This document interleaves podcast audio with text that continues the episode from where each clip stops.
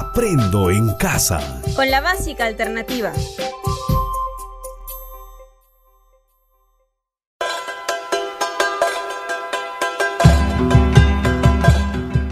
El Ministerio de Educación y el proyecto Capacñán del Ministerio de Cultura presentan Aprendo en casa para la educación básica alternativa.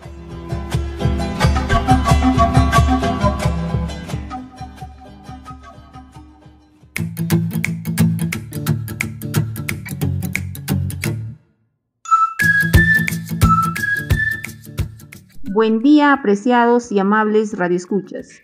Bienvenidos nuevamente a nuestro programa Aprendo en casa con la básica alternativa. Mi nombre es Gloria y soy de Puno. Hoy nuevamente les voy a hablar de lo que está pasando este mes en nuestras comunidades. Bueno, no de todo lo que está pasando en ellas porque serían muchas horas de programa y no nos alcanzarían las horas de la radio. Pero sí les quiero hablar de algo que pasa mucho en este tiempo en varias comunidades de Puno. ¿Será que pasa algo parecido en otras partes del Perú? Hoy vamos a conversar cómo nos estamos cuidando para enfrentar estos tiempos difíciles del COVID-19, como la enfermedad para estar en equilibrio y armonía con nuestro cuerpo y entorno natural. En Puno, durante el mes de agosto, el mes de la Pachamama, en el que celebramos el ritual del nuevo año andino. En este mes se celebra las fiestas de Asunción, San Bartolomé y de Santa Rosa, siendo propicio pedir por el bienestar y salud de las familias. Con estas festividades podemos encontrarnos con los compadres y compartir, con las comadres, amigos y familias que vuelven a sus pueblos para compartir. En tu comunidad, ¿no? ¿Qué festejan durante este mes? Ahora es momento de cuidarnos en casa y celebrar estas festividades. ¿Cómo nos seguimos cuidando en la comunidad? ¿Qué estamos haciendo para cuidar nuestra salud? Ante la enfermedad, ¿será que las enfermedades son seres vivos que algo nos quieren decir cuando vienen a visitarnos? Hoy quiero justamente hablarles de eso, sobre todo si eres joven y te estás olvidando de cómo se hacían las cosas en tu comunidad.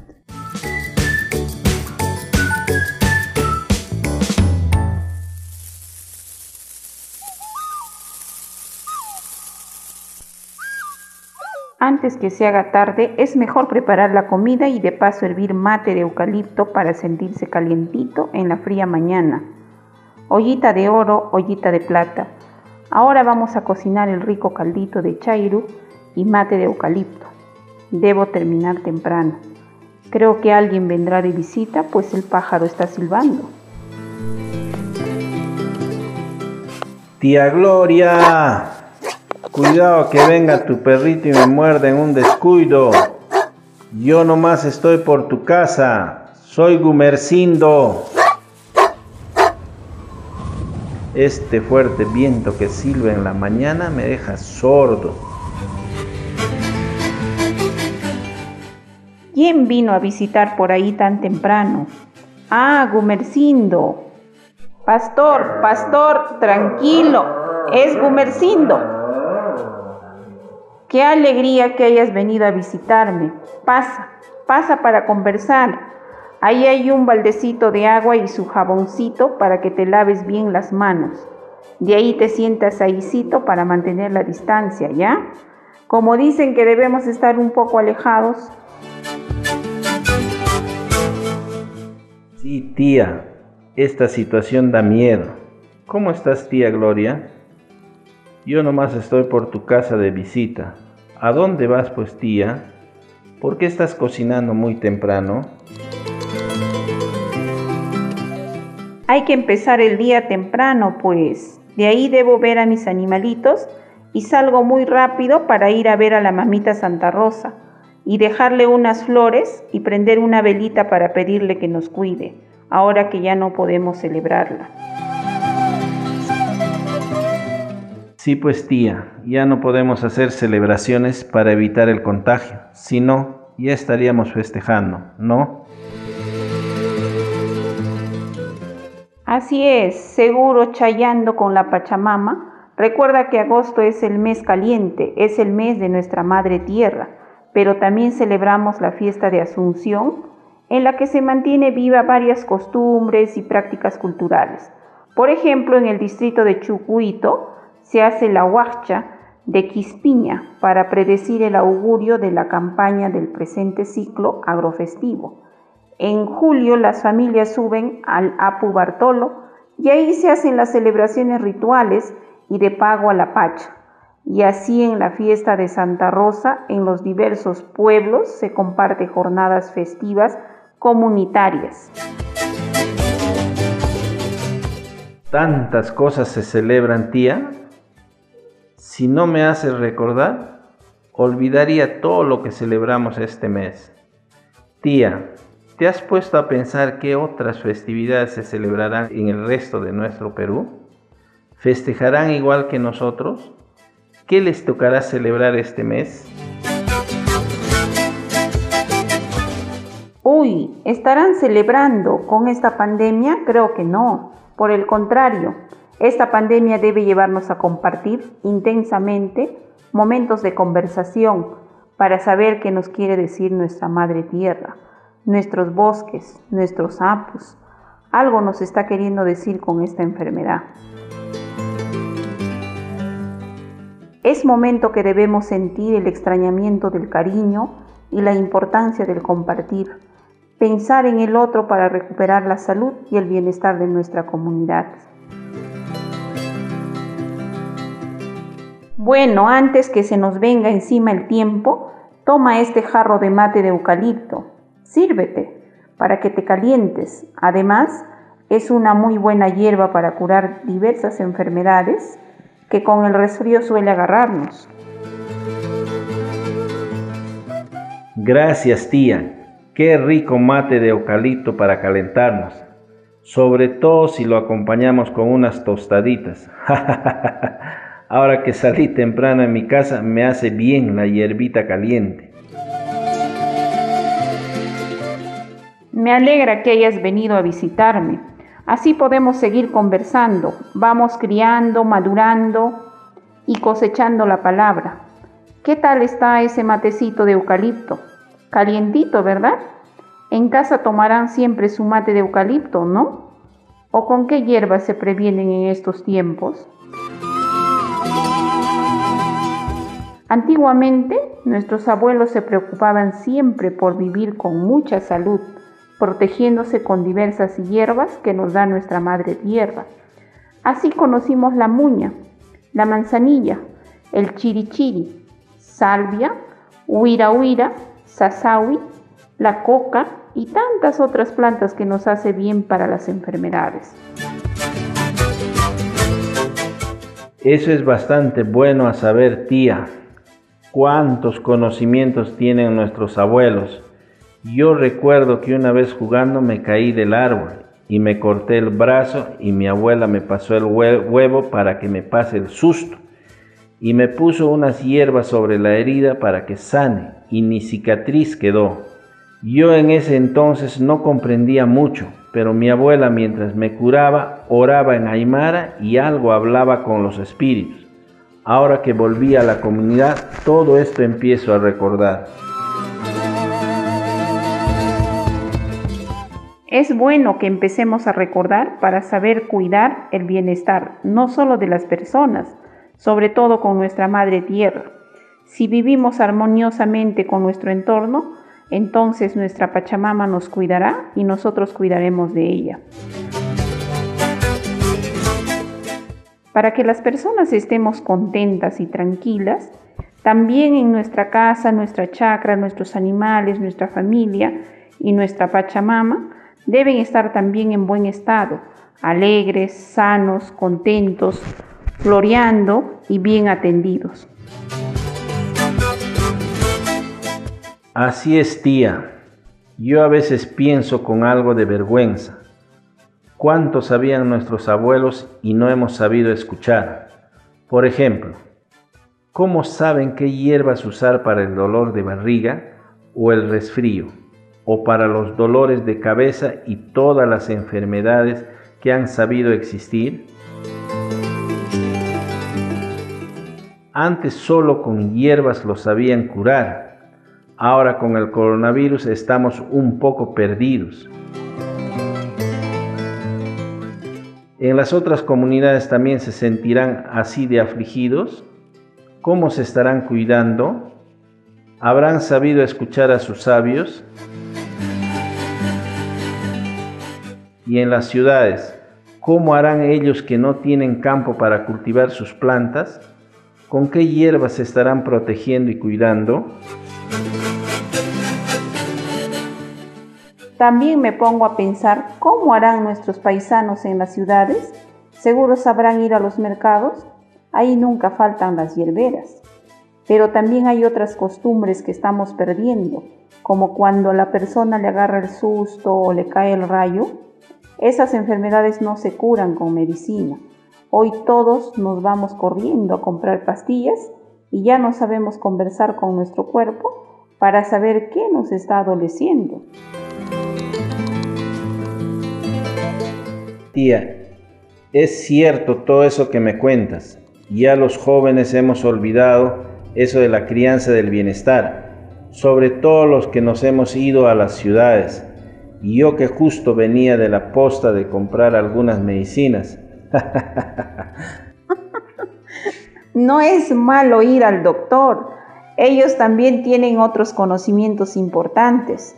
Las pastillas ayudan para las enfermedades más comunes, pero cuando uno se asusta o se enferma del ánimo, si es que alguien sabe en la familia, se escoge coca para todos los lugares donde viajaste. En cada hoja de coca se menciona cada lugar donde estuviste. Lo nombras y llamas a tu ánima. En la posta no te pueden curar del susto. Hay algunos que sí van, pero no te curan. Algunos médicos dicen que son enfermedades sobrenaturales. Ahí debemos acudir a nuestros curanderos o sabios de la familia. Tía, qué interesante. Ya me dio curiosidad para que me cuentes más.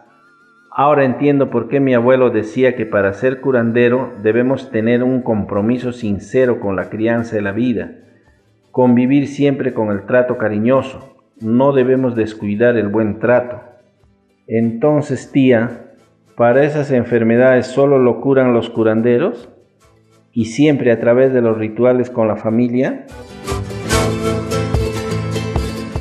Así me gusta que seas curioso.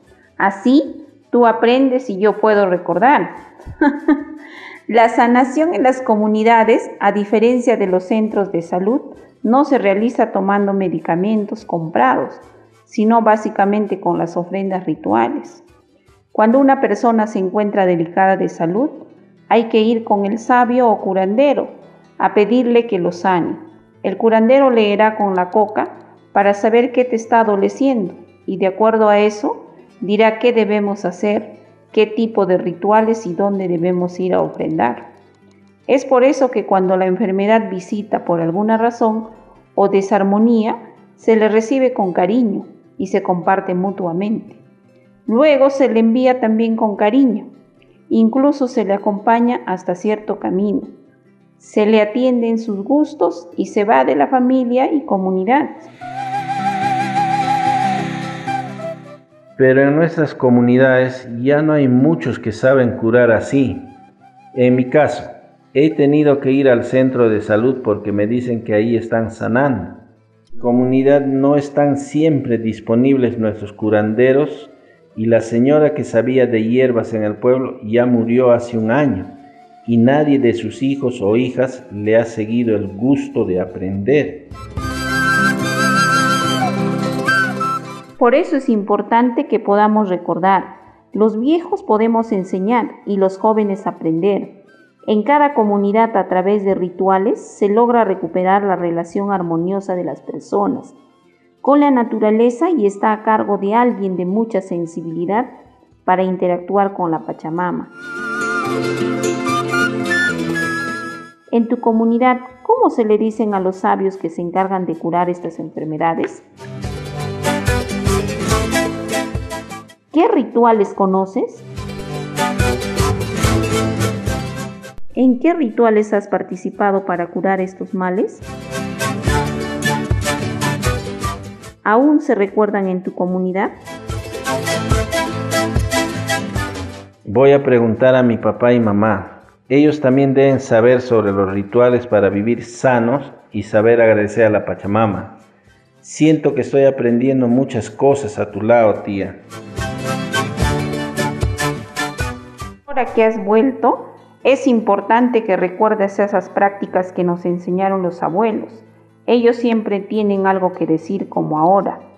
Tenemos que aprender unos a otros, estar siempre en constante conversación y sintonización con toda nuestra colectividad y la naturaleza. ¿Cómo así, tía? ¿Cómo hacemos nosotros ahora? Déjame contarte una historia. Cuando era joven, mi abuela me contaba que antiguamente había una enfermedad que lo conocían como angina o tahuartillo eso había ocurrido en Guata. Era una enfermedad que venía como el viento. Comentaba que la muerte había llegado porque bastantes personas fallecían. Mi tío también me contaba que esa enfermedad andaba como un varón y una mujer. Uno mataba y la otra limpiaba. Para sobrevivir la gente se aislaba. Había bastante hambre en esas temporadas. Solo se alimentaban de la raíz de la totora la quinoa salvaje y la cañigua silvestre. Mi abuelita me decía que la gente se tapaba con chalinas, solo su ojo podía verse. Cuando corría el viento todos corrían a esconderse, porque la enfermedad con el viento nomás sabe andar y se escapaba. Mi abuelita me decía que eso pasó antes de la inundación, antes de la reforma por esas fechas. Ahora eso me parece similar o peor al coronavirus.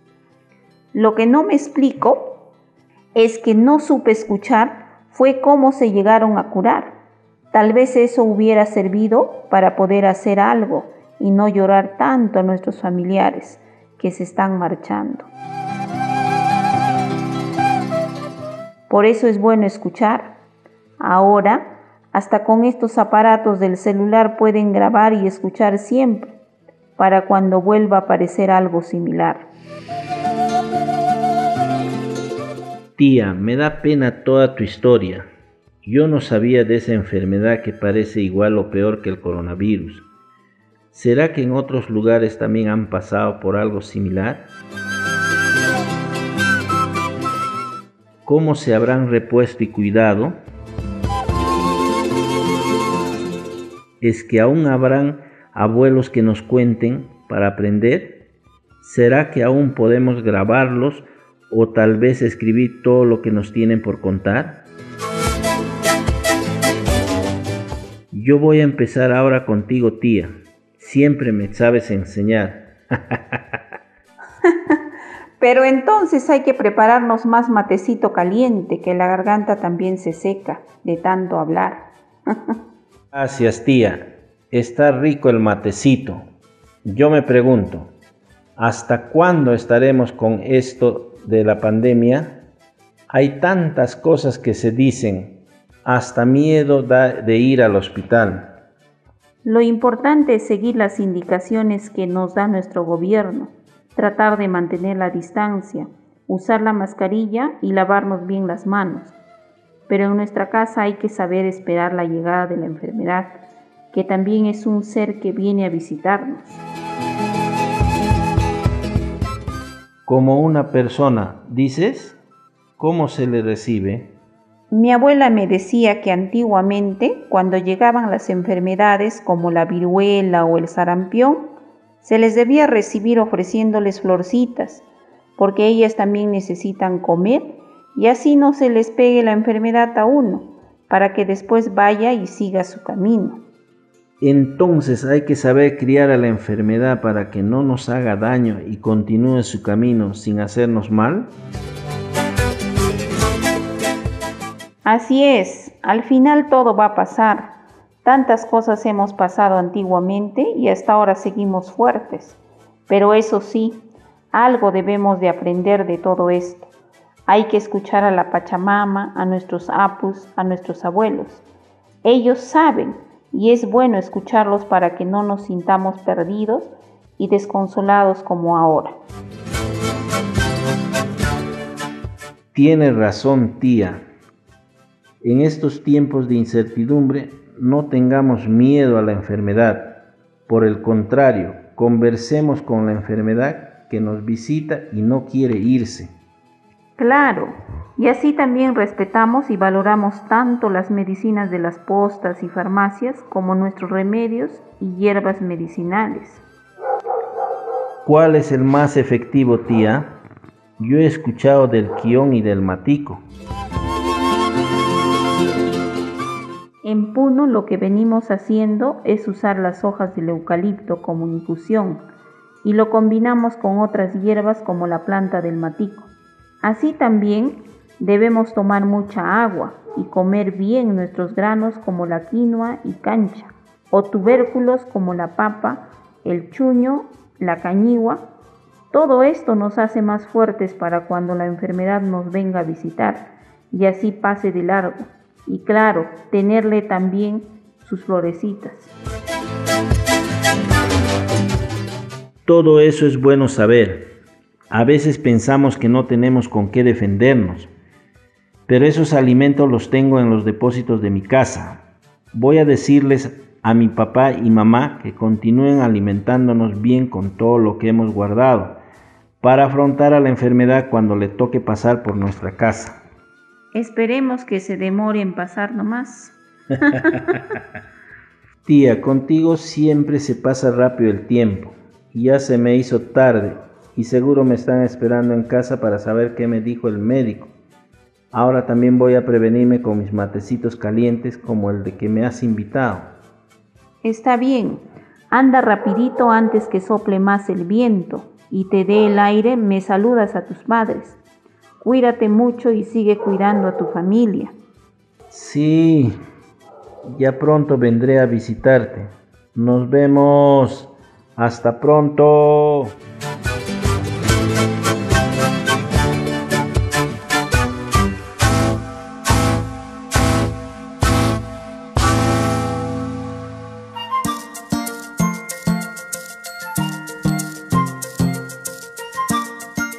Este muchacho siempre me hace recordar y me alegra el corazón de que podamos criar estas inquietudes en los jóvenes. Y ustedes, queridos radioescuchas, si cada cosa tiene su momento en nuestras comunidades, ¿qué están haciendo ahora en tu comunidad? ¿Será que algo de sus comunidades están olvidando? ¿Hay algo que quieran acordarse mejor? Gracias a la compañía de Gumercindo hemos podido conversar sobre la importancia de lo que nuestros pueblos saben contar y lo bueno es que los jóvenes sepan escuchar. Aprender de nuestras hierbas medicinales y sus remedios, pero sobre todo aprender la enfermedad es un ser que vive y se alimenta de nosotros. Por eso hay que saberlo recibir para que no se quede y continúe su camino. Yo creo que ahora, con los retornados a la comunidad, vamos a poder recordar más saberes, sobre todo si siguen preguntando y aprendiendo a hacer. Bueno, ya me voy porque también tengo que salir corriendo donde la mamita Santa Rosa, a invocar que nos cuide y proteja de todos estos males. Nos vemos la próxima sesión de Aprendo en casa con la básica alternativa. Hasta pronto.